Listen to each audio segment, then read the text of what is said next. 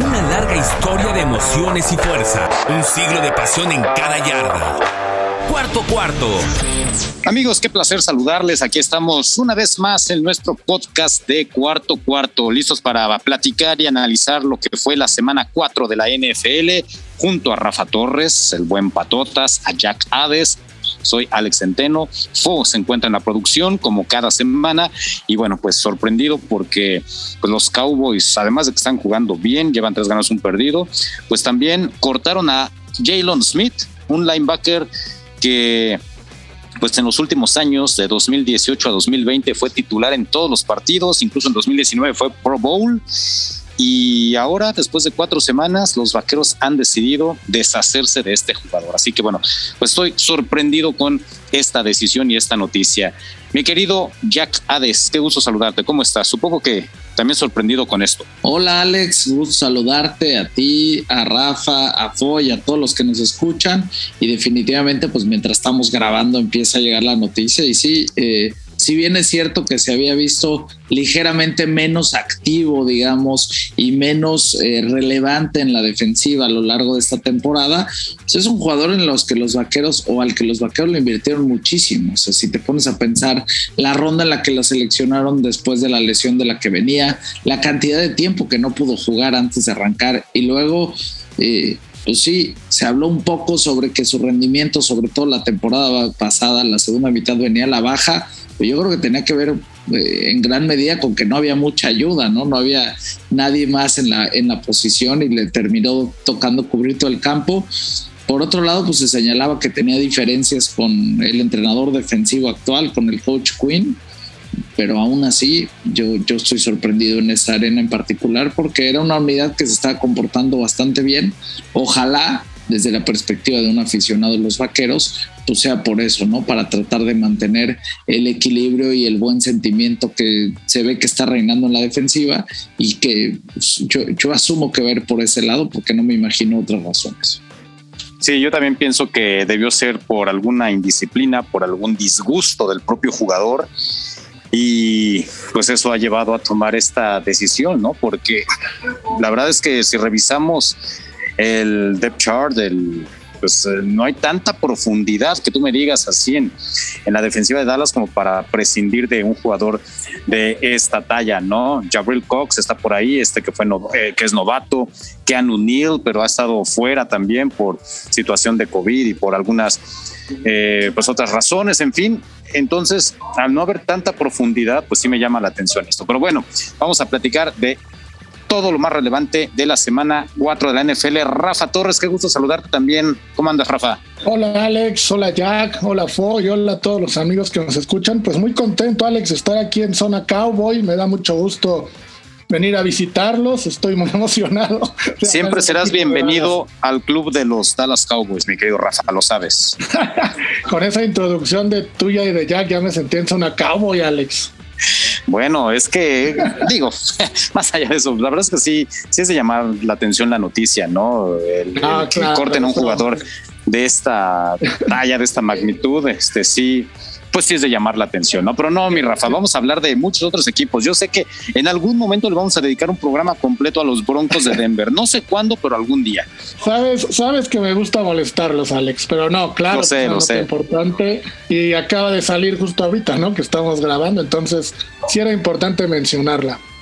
¿Te gusta además este tirarles ahí mala onda en redes sociales a mis Cowboys y al Real Madrid también, Rafa? Eres bien gacho.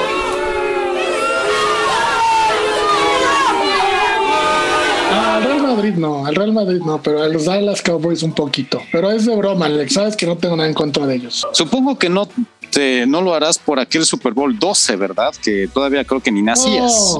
No, no ni había nacido. Es más, ya para, para empezar el programa, yo llegué a tener un póster de Troy Aikman, de Michael Irving y de Emmett Smith en mi cuarto de niño. ¿Y luego? Cuando le ganaron a Buffalo. no, no sé, pues pues me lo regalaron, lo puse y me caían bien, o sea, nada más. Para que veas pues que no tengo nada en contra de ellos. Ah, ¿Cuántos, ¿Cuántos años tienes, Rafa? 43. Ah, entonces estabas justo en el límite en el Super Bowl 2. no, ni había nacido, faltaban años. No. No, a ver. No, no te salen las cuentas, Rafa. Viene el 56. Viene el 56 y tenía 43. Sí, sí, sí, estás en el límite, Rafa. O sea, ahí. Bueno, pero en el Super Bowl 12 no tenía ni noción de nada todavía. Oye, que por a lo cierto, mejor traes, a lo mejor naciste con ese trauma. Puede ser, ¿eh? Puede ser. Ya estoy viendo aquí, fue en enero de 1978. Puede ser, puede ser. Oye, eh, por cierto, quien haya visto ese Super Bowl, si lo recuerdan, digo, gente que, que, lo haya podido ver en ese momento en vivo. Yo he visto videos, obviamente, lo he visto pues en DVD incluso. Qué juego tan horrible, de verdad. Fue realmente malo. Bueno, Dallas en ese partido recuperó, si mal no recuerdo, Jack, y a ver si tú lo recuerdas, pero según yo fueron nueve balones que perdieron los Broncos de Denver en ese partido. Pero bueno. Es... Ahí sí, la verdad me agarras en curva, Alex, pero te prometo investigar. No, no te preocupes. Igual ahorita checamos el, ocho, el dato, pero. Ocho, Alex. Ocho, ocho, fueron ocho. Sí, sí, sí. No, pues no estaba yo tan. Aquí ya, ya lo estoy viendo y permitieron solo ocho pases completos para 61 no, yardas. De fue, fue, un juego verdaderamente feo, horrible. Es una cosa así de que, que, eso que los ves en video y digo, no es posible que esto haya sido un Super Bowl. De verdad que qué feo partido. Pero bueno. Entremos en materia, señores, ya después de este breviario cultural y de, de comentar un poco la noticia de Jalen Smith, ¿Qué les pareció esta semana 4? Obviamente había muchísimo, ¿no? En torno a esta semana, duelo de invictos entre Arizona y los Rams, el regreso de Brady a Foxboro, en fin, ¿no? Muchas cosas, pero, pero bueno, para ti, Jack, ¿cuál fue la sorpresa de esta semana? Pues mira, yo tengo que poner, Alex, la sorpresa a los Jets de Nueva York después de lo que habían mostrado en las primeras tres semanas, sobre todo lo mal que se vieron en la semana 3, venían a enfrentar a unos titanes de Tennessee, sí en su casa, y qué cosa que podía obrar en su favor, pero pues la realidad es que se veían embalados después de la primera semana, tuvieron dos victorias consecutivas de buena manera y pues rápidamente en el partido se pusieron 9-0 arriba. Creo que uno de las grandes eh, cosas que debemos de reconocer al coach Sale y al equipo de los Jets es que en esas primeras series ofensivas lograron mantener a los Titanes en eh, anotaciones de tres y no en touchdowns. Se fueron 9-0 abajo, de repente lograron darle la vuelta 10 a 9, de ahí se fue adelante Tennessee 17 a 10 y en, en un chistar los Jets lograron dos pases de anotación a través de Zach Wilson, uno particularmente interesante que yo creo que le debe de doler a los Titanes porque fue con Corey Davis, jugador que fue titán durante toda su carrera antes de esta temporada y él tuvo un pase de 53 yardas eh, quedando nueve minutos y fue el que le dio la vuelta, ¿no? Jameson Crowder primero y después Corey Davis. A pesar de eso, todavía los Titanes les logran empatar y los Jets se ven bien en el overtime logran consumir una buena cantidad de tiempo, patean el gol de campo y lo anotan y finalmente corren con ligera suerte en el momento en el que los Titanes no logran convertir para empatar el partido. Pero independientemente de cómo se dieron las cosas, los Jets para mí eran una sorpresa porque era una semana más en las que yo los veía eh, sin muchas oportunidades, sinceramente, aunque se vieron ligeramente favorecidos por el tema de las lesiones en el cuerpo de los re de receptores de los Titanes. Yo, yo no esperaba que ganaran el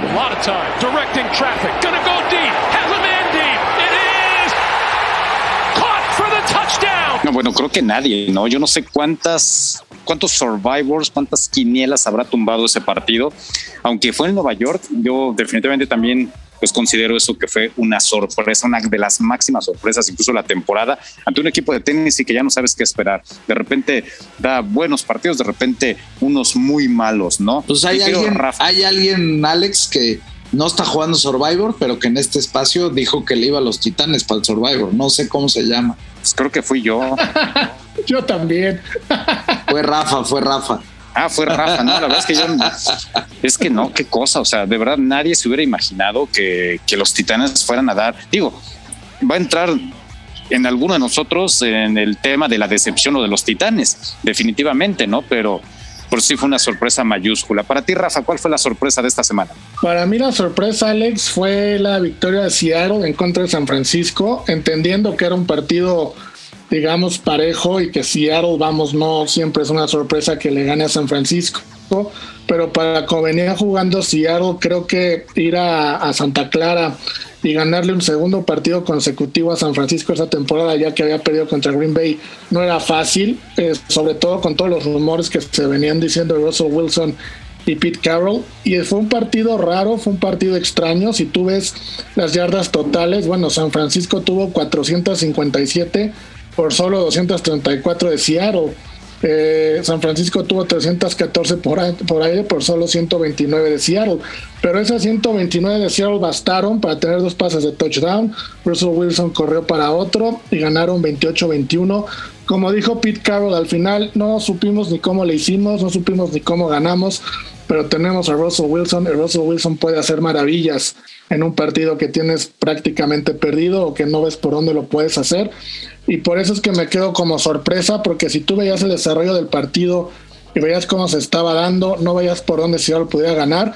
Para poner un ejemplo, las tres primeras ofensivas de Seattle fueron tres jugadas y para afuera y sumaron entre todas menos siete yardas en negativo. No se veía por dónde y al final del día sacaron una victoria 28-21 de visitantes que los vuelve a poner en la batalla por, por esa división que para mí es la más pareja de toda la NFL. Wilson under immediate pressure, somehow gets away, throws end zone, it is caught. Touchdown, Freddie Swain. Otro equipo del que la verdad es que ya no sabemos qué esperar, ¿no? Semana a semana, Seattle son muy camaleónicos algunos conjuntos y sí, coincido también contigo, ¿no? Creo que fue una sorpresa irle a pegar a San Francisco en Santa Clara, aunque sabemos que en juegos divisionales todo puede pasar. Bueno, para mí la sorpresa, señores, no fue un equipo que ganó. Sí, un equipo que perdió, pero creo que dejó una grata impresión cuando todo el mundo pensábamos que iban a ser apaleados. Y me refiero a los Patriotas de Nueva Inglaterra. Le pusieron muy difícil el partido a Tom Brady, le pusieron muy difícil el partido a los Bucaneros de Tampa Bay, a los campeones de la NFL. De hecho, si revisamos los números, las estadísticas, el desarrollo del partido, Nueva Inglaterra tuvo un juegazo, ¿no? Tuvo más yardas totales que los propios Bucaneros de Tampa Bay. Eh, si revisamos lo que hizo Mac Jones, hubo mejores números que el mismo Tom Brady. El plan de juego de Bill Belichick para limitar a Tom Brady me parece que fue extraordinario. Tom Brady se fue sin pases de anotación. Ok, ya le puso palomita al renglón de victorias en los ah, contra los 32 equipos, ¿no? Le faltaba obviamente derrotar a los Patriotas. Ya lo hizo, pero no lució Tom Brady. O sea, no fue una victoria lucida para el mejor de todos los tiempos, ¿no? Como es Tom Brady, que es algo que él hubiera querido, ¿no? Lanzarle un pase de anotación a su ex equipo. No lo logró. Sufrieron los, eh, los bucaneros para derrotar a los patriotas. Y entonces, para mí, ese juego de, Nueva Inglaterra me parece sorpresivo porque no habíamos visto a estos Patriotas así en las tres semanas previas. Es un equipo que venía con muchos altibajos y con más bajos que altos, ¿no? Entonces plantarle cara y plantarle el juego como lo hicieron a los Bucaneros me parece muy destacado y creo que les debe de dar un aliciente para lo que resta de la temporada. Para mí es sorpresivo eso. No sé si lo consideren de esa manera.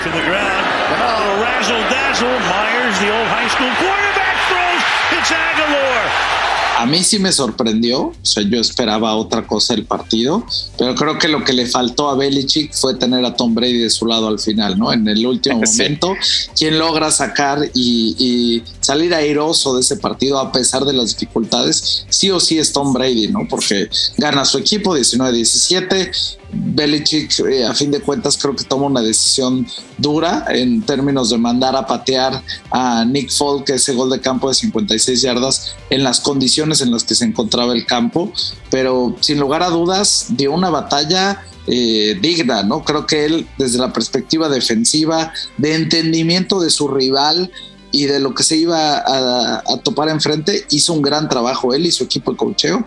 Defensivamente hablando los vi muy bien. Ofensivamente hablando, Mac Jones mucho más cómodo. Eh, pues eh, logró pases de anotación con sus dos alas cerradas, que era parte de la manera en la que jugaba Brady con, con sus alas cerradas en sus mejores tiempos en Nueva Inglaterra. O sea, creo que tienen que quedar satisfechos con las sensaciones del partido. Para mí, para llegar a ser sorpresa, eh, desde mi perspectiva, sí tenían que haber ganado, pero entiendo por qué lo pones en esa condición y lo, aplaudo. Muy bien, para ti, Rafa, eh, ¿comentas algo de esto? Sí, mira, eh, como dice Jack, para que hubiera sido una sorpresa completa, creo que tuvieron que haber ganado, pero también creo que el factor emocional en este partido influyó muchísimo. Yo vi a Brady como nunca lo había visto antes, ¿no? Nunca en su vida creo que había jugado un partido de ese nivel con esas emociones tan encontradas. Ni siquiera en un Super Bowl o en sus primeros Super Bowl lo vi tan nervioso o tan preocupado por todo lo que estaba pasando. Creo que eso afectó no volver a jugar un partido a ese nivel, creo yo, nunca más en el tema emocional. Y otro factor que creo que influyó mucho es que Tampa tuvo muchos lesionados a la defensiva sobre todo y en los cornerbacks. En el tercer cuarto ya nada más tenía tres activos en el roster y uno era Richard Sherman. Y Richard Sherman sabemos que lo acaban de activar. No estaba ni para jugar un cuarto completo y creo que ahí Belichick lo detectó y por eso es que la defensa de Tampa se vio tan mal durante el partido y esos dos factores creo que hicieron que el partido estuviera tan parejo. Sí, de acuerdo. Y la verdad es que eso que comentas de la presión que notamos o el nerviosismo que notamos a lo mejor en Tom Brady, yo no se lo había visto en ningún partido importante, en ningún Super Bowl incluso, y justo eso lo comenté también en otro programa, en otro podcast que, que, que tengo la oportunidad de participar y justo decía yo eso, ¿no? Esa, ese ambiente, esa presión vía Brady como nunca antes, ¿no? El poder tratar de superar a su mentor, a su, al equipo al que representó durante 20 años y que lo llevó a la gloria, bueno, pues no era nada sencillo y sí lo noté pues un poquito sacado de onda. Pero bueno, ahí queda entonces esto, muchachos, las sorpresas de la semana. ¿Quién entonces, vayamos a nuestro siguiente punto, quién fue la decepción para ti, Jack? Para mí la decepción, Alex, en esta ocasión fueron los Rams de Los Ángeles. Y no es exclusivamente porque perdieron, que la realidad es que sí fue algo que no me esperaba, pero después de las sensaciones y de cómo venían jugando los partidos previos y de la cátedra que le brindaron a Tom Brady en el partido en contra de Tampa Bay, la verdad es que esperaba que metieran las manos en contra de los Cardenales de Arizona, que si bien es cierto era un equipo que iba con récord de 3 y 0, híjole, todavía no lo veía yo, al menos o no esperaba, sí esperaba que les dé batalla, pero imaginaba que los Rams en casa iban a poder salir airosos de ese compromiso. Y de pronto, pues la realidad es que te cuentas con que AJ Green logra conectar con Kyle Murray para 41 yardas y anota un touchdown, Max Williams también, James Conner complementa con un par de anotaciones en el juego terrestre de buena manera. Y fuera de un momento en el que anotó Van Jefferson y iba 10-7 en favor de los Rams, desde que anotan 14, 21, 21 a 13, o sea, no hubo ningún momento eh, a partir del segundo cuarto, digamos, el inicio del segundo cuarto, en el que pareciera siquiera que los Rams tenían oportunidad de alcanzar Arizona y eh, dos intercambios de balón. Vaya, no lograron tener la posesión en el partido, tuvieron 24 minutos eh, contra 35-36 del equipo de Arizona. En términos generales, me quedaron a deber en los dos costados del, del campo, tanto defensiva como ofensivamente. Alex. Murray has a moment here and fires. Catch made inside the five. AJ Green with a Cardinal touchdown. No, no, totalmente Totalmente de acuerdo, ¿no? Yo también esperaba muchísimo más de los Rams, sobre todo jugando en casa, y la verdad es que les pasaron por encima. Para ti, Rafa, ¿cuál fue la decepción de esta semana? Para mí la decepción fue Minnesota, entendiendo que a lo mejor sí estaba pronosticado que podían perder contra Cleveland, pero creo que la manera como lo hicieron fue lamentable. Nada más pudieron poner siete puntos en el marcador. Entiendo, insisto, la defensa de Cleveland con Miles Garrett, pues prácticamente va a dominar a todas las ofensivas, pero lo de Minnesota fue tristísimo, no se les vio como que hayan estudiado mucho la defensiva de Cleveland, no tuvieron imaginación, repitieron muchas veces la jugada, las jugadas. El primer drive lo terminaron en touchdown, algo que parecía que iba a ser, eh, no terminar todos en touchdown, pero que les iba a ir bien. Y después tuvieron 11 drives más, en las cuales ni siquiera se pusieron en posición de intentar un gol de campo. O sea, nunca llegaron ni siquiera a la yarda 35, 30 de, Cleveland. Eh, Kirk Cousins creo que ha jugado el peor partido de lo que lleva de la temporada. Lo más lejos que llegaron fue en el último drive, la yarda 26, cuando estaban intentando empatar el partido, pero no lo lograron por una, una un holding, se fueron para atrás. Y después algo que no entendí, eh, que no sé ahí cómo lo lean ustedes, Delvin Cook regresó, anunciaron que iba a regresar, que ya estaba listo, lo activaron, pero casi no lo usaron. Entonces, creo que esas mañas, por llamarle mañas o, fintas, de decir que un jugador está activo como que para que la defensiva se asuste y no lo uses, creo que eso ya pasó de moda, creo que ya ni siquiera viene al caso. Entonces no entiendo para qué lo activan si no juega. No lo usaron prácticamente para nada. Entonces sí me decepcionó mucho la ofensiva de Minnesota y otra vez Kirk Cousins quedando a deber a la hora importante. It's Hunt. Better the block, the weaving Hunt. He's got the first down and he rumbles down the sideline.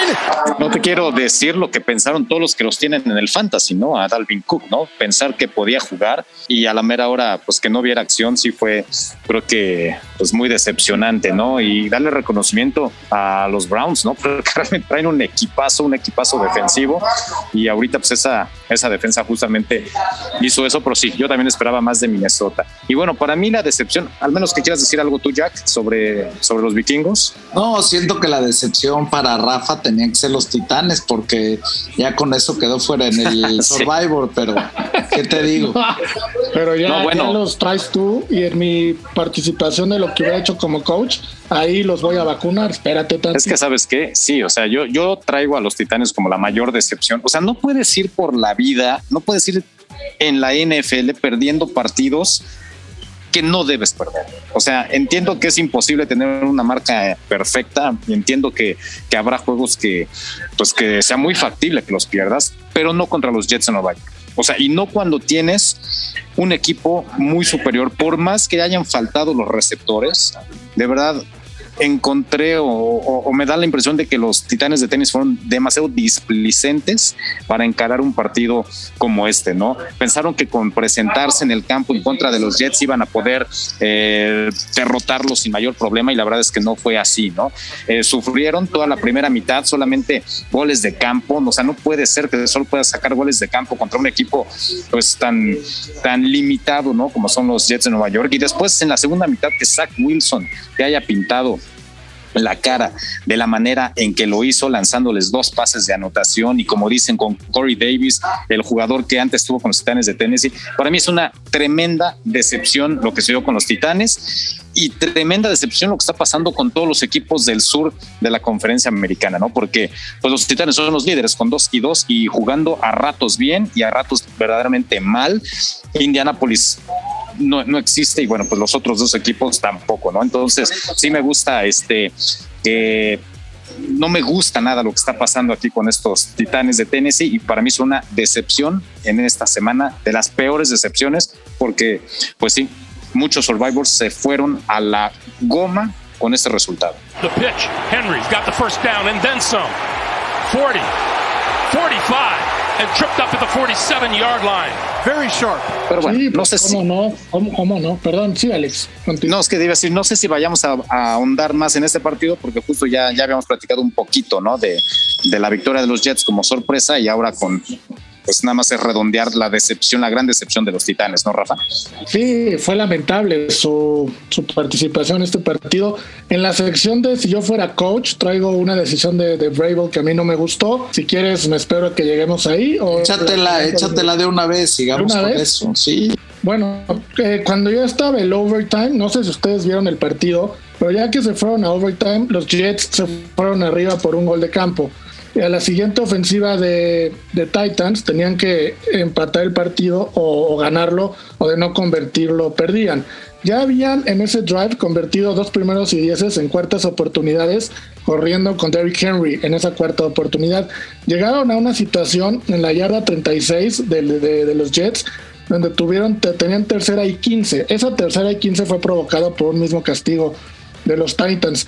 Y no sé por qué Vrabel, en vez de correr con, con Henry 5 o 6 yardas, estaba promediando 4.8 yardas por carrera en ese partido. Hubiera llegado más o menos a la yarda 30, 29 del lado de los Jets y hubieran pateado el gol de campo y lo hubieran empatado.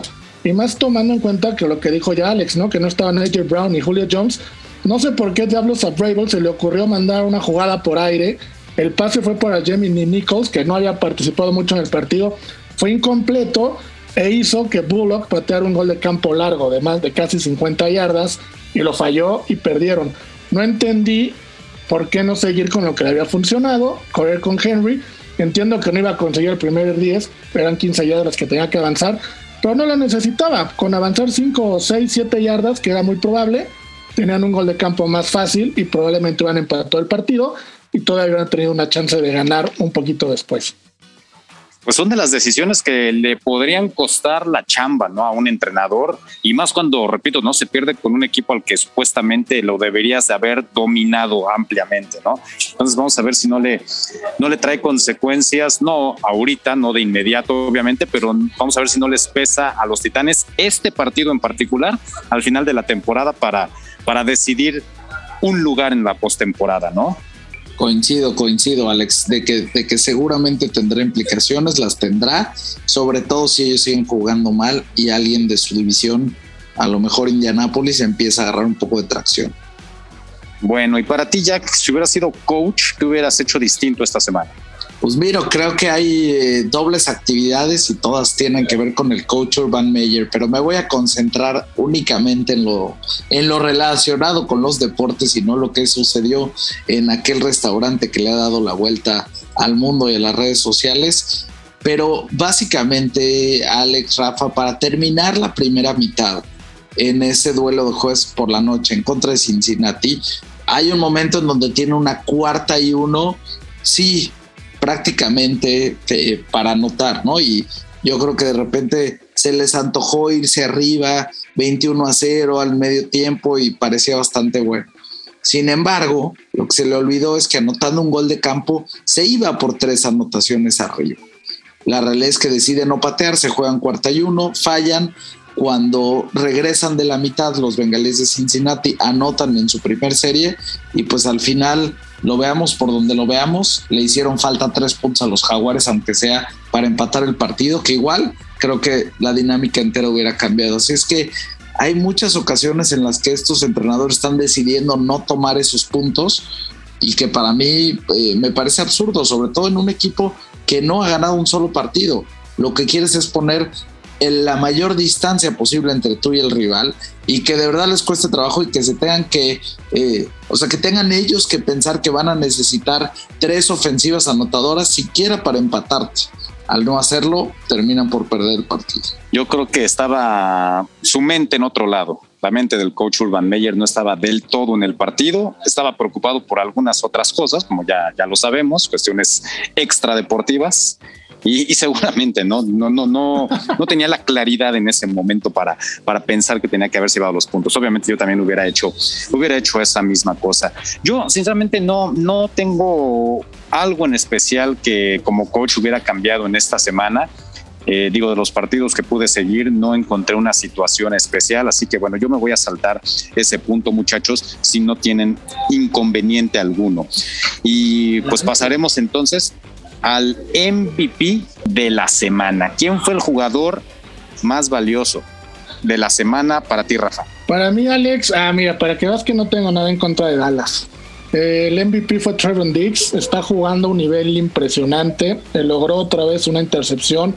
Es el primer ¿Hecho jugador. dos? Dos, perdón, claro, dos. Es el primer jugador desde 1961 en lograr cuatro eh, intercepciones en los primeros cuatro partidos de la temporada, él ya lleva cinco. Y más allá de, las dos intercepciones, se está levantando como el líder de la defensiva de Dallas, que a mí me tiene muy sorprendido cómo están jugando positivamente. Eh, él y Mika Parsons están jugando un nivel altísimo. Y lo de Trevon Diggs, si la semana pasada pusimos al pateador de Baltimore por haber roto un récord, creo que Trevon Diggs también merecería ser el MVP esta semana por romper un récord tan añejo desde 1961. Y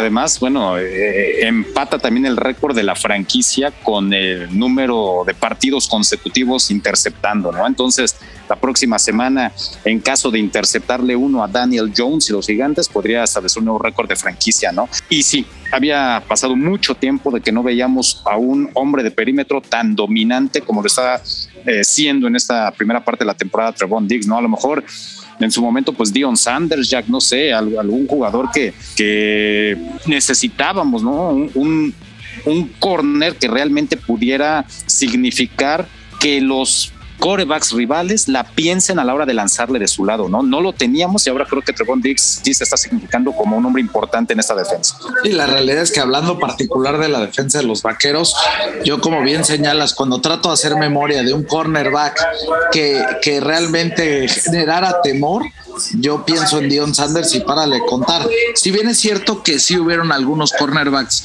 interesantes, ninguno terminó por vivir a las expectativas de las elecciones eh, en las que fueron tomados. Quizás el único que creo que hizo un papel muy decoroso y sumamente positivo es Byron Jones, pero no era uno de estos jugadores que tenían este, este olfato por eh, robar el balón, ¿no? Podía ser una marca perfecta, pero rara vez cambiaba el rumbo del partido con estos intercambios, algo que Trevon Diggs pues ha traído a la mesa en estos primeros cuatro partidos y en momentos clave o en situaciones muy puntuales está siendo pues eh, quien logra cambiarle la cara a un partido para los vaqueros en el, costado defensivo de, la cancha. Así que la verdad sensacional lo de Trevon Dix eh, vaya si no es porque Rafa lo dijo yo me hubiera quedado con que él hubiera sido el más valioso. Bueno es que yo también lo puse digo para toda la gente a la hora de que planeamos el programa eh, pues damos nuestras opciones. Y curiosamente, yo también había seleccionado a Trevon Diggs. Normalmente nos vamos con los corebacks o con los receptores o con los corredores, ¿no? Los playmakers, los que definen los partidos, los que anotan, etcétera. Yo tenía también a Trevon Diggs, ¿no? Como el jugador más valioso de la semana, porque sí fue un hombre que, que marcó esa diferencia para, para los vaqueros en el partido contra, contra las Panteras, ¿no? Había sido, estaba siendo un partido cerrado, vino una intercepción de él, incluso una que fue un pick six, entonces sí es de llamar la atención lo que está haciendo este jugador que a mi gusto, ¿eh? y, repito, a mi gusto, en estos momentos, después de cuatro semanas, que es muy temprano todavía, sería el jugador defensivo del año. ¿eh? En estos momentos, obviamente, falta, falta mucho trecho todavía por recorrer, pero bueno. Bueno, pero es, algo, o sea, lo que dices es tan claro que el mes de septiembre fue señalado como el jugador defensivo del NFL y el mes de octubre arrancó con dos intercepciones, así es que creo que no, no está solo en esa, en esa denominación, Alex. Sí, de acuerdo, porque obviamente también había pensado en Dak Prescott después de tener cuatro pases de anotación contra las Panteras de Carolina, Digo, no tuvo gran yardaje, apenas 188 yardas, pero esos cuatro pases de anotación también lo pensé, pero, creo que sí fue más significativo lo que hizo Trevon Diggs o lo que está haciendo Trevon Diggs en esta, en esta primera parte de la temporada. Jack, te escucho. Para ti, ¿quién fue el más valioso esta semana? Pues digamos que después de Trevon Diggs, o otro de los jugadores que considero que tuvo un papel excepcional en el desempeño y el desarrollo de su equipo, fue Tyreek Hill de los jefes de Kansas City. El electrizante receptor, pues apareció en los momentos clave. ¿A qué me refiero con esto? Fue quien anotó un touchdown eh, para arrancar el segundo cuarto, que con ese le dieron la vuelta al partido 14 a 10 y volvió a aparecer en el cuarto cuarto para de alguna manera sentenciar el encuentro. Iba 28-23 en favor de Kansas en contra de Filadelfia y dos touchdowns consecutivos, uno de 12 y otro de 44 yardas, lograron poner ya suficiente aire, suficiente espacio entre ellos. Además, pues si te pones a analizar, sus numeritos son espectaculares, 11 recepciones, 186 yardas totales para acompañar esas tres anotaciones. Y en muchas ocasiones se habla de, lo importante que es eh, Travis Kelsey para Patrick Mahomes, y claro que lo es, y claro que es un jugador fundamental, pero en este partido y después de dos derrotas consecutivas, al que le tocó alzar la mano, pedir que lo pongan en situaciones para hacer jugadas especiales. Y fue capaz de entregar los resultados adecuados fue Terry Hill. Mahomes off his back foot, sails it deep and es un jugadorazo, explotó justamente, lo necesitaba Kansas City y, bueno, también darle el reconocimiento a nuestro productor, a Fo, que, él nos lo puso en la mesa también a Tyreek Hill y dijo, no se olviden de este muchacho, de lo que hizo y la verdad es que sí, también merece ser mencionado aquí en este podcast de cuarto cuarto como uno de los mejores jugadores de esta semana. Bueno, después de lo anterior, para la próxima semana, señores, hay partidos buenísimos, muy, muy buenos. Pero ¿quién les gusta para el Survivor? Empiezo contigo, Rafa. Después de que tenés y te eh, decepcionó, esperemos que el siguiente no te decepcione. ¿Le vamos a dar una vida a Rafa o ya, o ya no tiene chance? Es lo que iba a decir, hay survivors que tienen una, una vida extra, ¿no? Ok, ok. Venga. Me voy a quedar con Tampa, que juega en contra de Miami. Yo creo que lo de Tampa no puede ser. No, no digo no peor porque no juegan mal, pero tiene que mejorar. Seguramente van a recuperar jugadores. Brady no va a estar tan nervioso. Y enfrentar a la ofensiva de Miami hoy creo que no es ningún problema para ellos. Me quedo contando. No, no, no. Jacoby Brissett, qué partido tan más malo dio en contra de Indianapolis. La verdad es que sí, fue terrible. Para ti, ya, ¿cuál es el Survivor de esta semana? Yo ya vi que hoy Rafa dijo mejor me le voy a pegar a alguien más. Yo les había dicho que Tampa Bay era sin lugar a dudas el Survivor y gané en el momento de publicación, pero yo me quedo igual con Tampa Bay. Es mi opción favorita por todo lo que señaló Rafa. Si ya no lo tienen, les puedo dar opciones, pero mi favorita eh, es Tampa Bay sin lugar a dudas. Sí, creo que está cantadísima esa, ¿no? Y bueno, para mí Dallas, yo creo que Dallas también, tercer partido consecutivo en casa, viene de anotar 36 puntos en contra de las Panteras, también le hizo más de 40 a Filadelfia, está jugando bien Dallas y está jugando bien en casa. Y van a recibir a los gigantes de Nueva York, que se encontraron con una victoria de milagro contra unos halcones de Atlanta que deberían de escribir un libro de cómo perder partidos es dramático de ver lo que le pasa a los halcones de Atlanta. Perdieron en tiempo extra con los gigantes de Nueva York, pero aún así yo creo que los gigantes en el papel no deben ser rival para los vaqueros, por más que sea un juego divisional. El próximo domingo eh, en Arlington, ¿no? Entonces yo me voy a quedar con Dallas también para esta semana como uno de los picks de Survivor.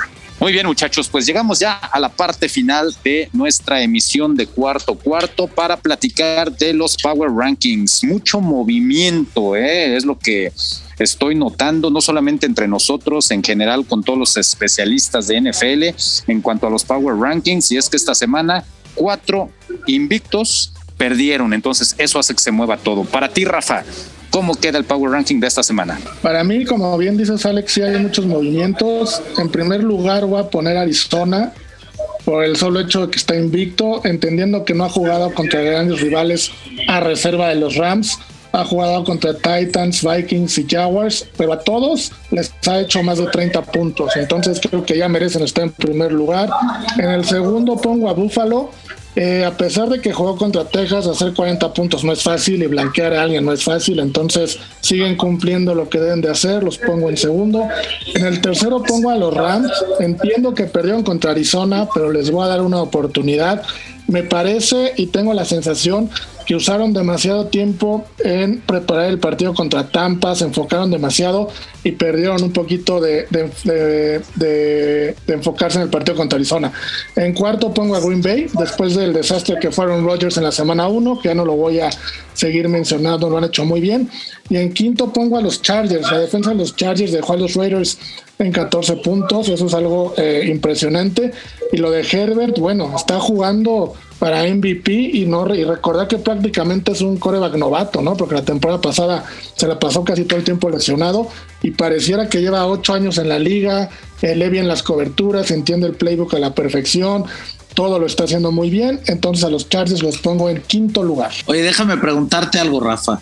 Dime. Si los Cowboys le ganaron a Herbert y a los Chargers, ¿por qué no los pones a ellos en quinto lugar? Estarían en sexto, sexto, pero pues los Chargers me caen mejor. no, pues usando esa lógica, tampoco estarían los Rams ahí, Jack. O sea. No, claro que sí. Están abajo de Arizona porque llevan un perdido, pero le ganaron a los otros. Ese tiene, es que, tiene lógica. Es que sabes que sí. Meter a los Chargers, los Chargers perdieron con los vaqueros, Rafa. Sí, perdieron, Alex, pero si volvieran a jugar, son de esos equipos. Si volvieran a jugar, les volvemos a ganar. Si juegan 10 veces 8, ganan los Chargers. Ah, Rafa, tranquilo, ¿eh? bueno, ah. hagan un power te hace, te hace falta ver más fútbol americano, Rafa. No, no, tú porque viste ese partido, Jack. ya les está doliendo lo de Dallas, ¿eh? Ya no va a ser tanta broma. Ya, ya estoy sintiendo que se me están aventando muy solos los dos. No, no, no. Yo lo que siento es que todo el mundo anda medio deslumbrado con los Chargers y bueno, tranquilos, eh, chavos. O sea, perdieron con los vaqueros. Pero hubo mucho error de Chargers ahí, ¿no, Alex? Bueno, claro, claro, hubo muchos errores, pero bueno, pues al final al final todo cuenta en un partido. Pues yo diría ayer, por ejemplo, o el juego de lunes, pues también los Raiders cometieron muchos errores, pero bueno, pues es parte de, ¿no? El, deporte siempre es acierto y error. Tú, Jack, ¿cómo queda tu power ranking? Pues mira, yo voy a mandar en la primera posición al equipo de los Bills. Entiendo que no van 3 eh, y 1, eh, perdón, no van invictos, van 3 y 1, pero la realidad es que si no fuera por esa mala segunda mitad en contra de Pittsburgh de la semana 1, estarían en un 4 a 0. Su defensiva está haciendo cosas sensacionales y siento a Josh Allen muy conectado con sus distintos receptores y con la manera en la que tienen que hacer los partidos. Veo un entendimiento claro del librito de juego tanto en el costado ofensivo como en el defensivo, así es que yo mando a los Bills a primer lugar. En segundo lugar tengo Arizona. Para mí lo que hicieron en contra de los Rams ya les permitió claramente escalar la posición de los Rams y tenerlos en, condiciones de estar peleando esa primera posición. La única razón por las que los dejo en segundo y no en primero en relación a los Bills y, que entiendo que puede parecer ilógico, pero tiene que ver con que sobre todo la victoria en contra de Minnesota me pareció muy circunstancial, ¿no? O sea, cualquier partido bien hecho o bien ejecutado por parte del rival tenía que haber terminado en una derrota y creo que sería un 3 y 1 empatado para los dos, pero de, nuevo, hay que terminar por ganar las, los partidos y ellos lo han hecho de buena manera. En tercer lugar pongo a los Rams, que la semana pasada los tenía en primero, caen hasta la tercera posición después de la derrota contra Arizona, pero al igual que Rafa, les doy todavía eh, margen de maniobra para poderse mantener y de ahí eh, tener oportunidad de recuperar. Los que siguen son en donde me cuesta más trabajo y creo que a mí y a todos, pero yo mantengo a Green Bay.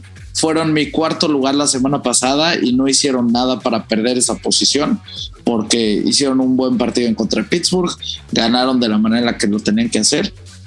Y, digamos que ya el, quinto lugar voy a cerrar con Tampa Bay porque pues, a fin de cuentas lograron sacar una victoria importante en Foxboro.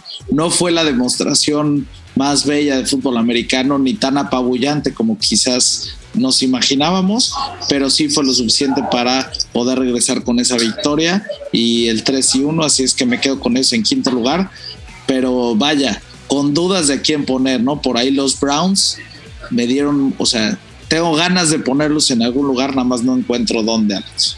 No te preocupes, que yo lo haré por ti. Porque bueno, Para mí el Power Ranking queda de la siguiente manera. Arizona en primer lugar, sí, yo sí pongo a los Cardenales en primer lugar, es el equipo que más puntos anota en la NFL en estos momentos, promedia 35 puntos por partido. Ok, por ahí tuvo a Jacksonville en el camino, lo que tú me digas, pero promediar 35 puntos en la NFL y después de la actuación que estuvieron contra los Rams de visitantes, creo que merecen estar en la primera posición, además como único equipo invicto, los Cardenales de Arizona. En la segunda posición dejo a los Rams, la verdad es que los Rams eh, pues sí, tuvieron hoy un tropezón tremendo, pero venían demostrando cosas muy importantes. Yo creo que este agarrón va a durar toda la temporada. Así que para mí los Rams se mantienen ahí en el segundo lugar. Tampa Bay con tres ganados y un perdido, su única derrota contra los Rams. Me parece que ameritan estar en la tercera posición, siguen siendo los campeones y a pesar de todas las ausencias, las lesiones que han tenido en la defensiva, siguen ganando los partidos. Entonces, bueno, los pongo en la tercera posición. En el cuarto puesto ya entra Buffalo. Para mí ya entra los Bills de Buffalo. Segundo equipo que más puntos anota. Lleva dos blanqueadas en cuatro semanas. O sea, es tan difícil dejar en cero a un equipo. Bueno, ya no se diga dejar a dos. Y en un lapso de tres semanas blanquear a dos equipos, ok, fue Miami y fue Houston, como sea. Dejar en ser un equipo en la NFL no es nada sencillo y lo hicieron. Y el otro partido que ganaron, le metieron 43 puntos a una de las mejores defensivas de la liga, al menos así se proyectaba la defensa de Washington, que está dejando, la verdad, muchas dudas en este inicio de temporada. Pero bueno, meterle 43 puntos a Washington no es cualquier cosa y también lo hicieron los Bills, ¿no? Entonces, esta racha que está tomando Buffalo es el equipo que creo que todos proyectábamos al inicio de temporada. Sí fue un accidente lo que se dio con Pittsburgh y bueno, pues ahí lo dejamos simplemente.